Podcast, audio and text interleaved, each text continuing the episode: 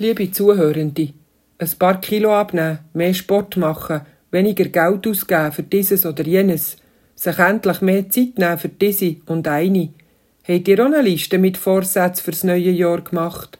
Oder gehört ihr zu denen, die das nicht machen, weil sie es blöd finden, weil sie sagen, man setzt ja eh nicht um, was man sich vornehme und so sieht der mit den Vorsätzen mehr oder weniger ein Trend, der nichts bringe. Ich gehöre zur Pro-Vorsätze-Fraktion und ich wollte euch erklären, warum. Wenn ich Vorsätze fasse, dann gebe ich mir eine Chance, mich zu bessern, mich zu ändern, mein Leben zu erneuern, meine Beziehungen aufzupeppen, meine Lebensrichtung zu justieren oder was auch immer. Ich gehe mit mir um wie mit jemandem, der etwas ändern kann, der zu etwas feig ist, wo in Extremis auch in der Lage ist, neu anzufangen. Wenn ich Vorsätze fasse, dann hoffe ich, dass es besser wird, dass es ändert, dass es aufwärts geht, vielleicht auch, dass es hauer oder leichter wird. Wenn ich Vorsätze fasse, dann erwarte ich also etwas vor Zukunft. Und ich verlinke mich gleichzeitig mit deren Erwartung, wo ja auch etwas mit mir selber zu tun hat. Ich kann einen Beitrag leisten zu einer guten Zukunft, wie auch immer der aussieht. Ich bin ein Teil von meiner Zukunft und somit vor Zukunft ganz allgemein.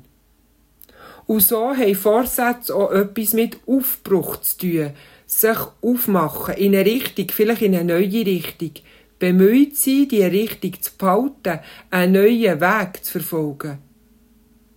Mir persönlich gefallen die Gedanken, wie gesagt. Und ich erinnere mich an das weihnachtlich anmutende Wort vom Jesaja ganz am Anfang vom 60. Kapitel. Mache dich auf, werde Licht, denn dein Licht kommt und die Herrlichkeit Gottes geht auf über dir. Ein wunderbarer Satz, wo mich immer wieder bemühen zum Neuanfang und Aufbruch mit einer grossen Zusage verbindet.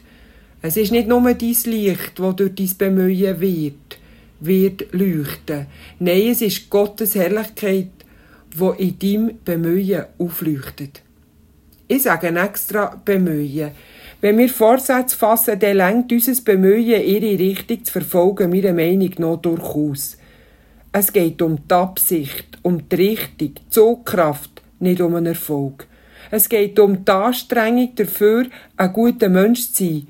Nicht um einen erfolgreichen Sieg über sich selber oder am Ende noch über etwas oder jemand anderes.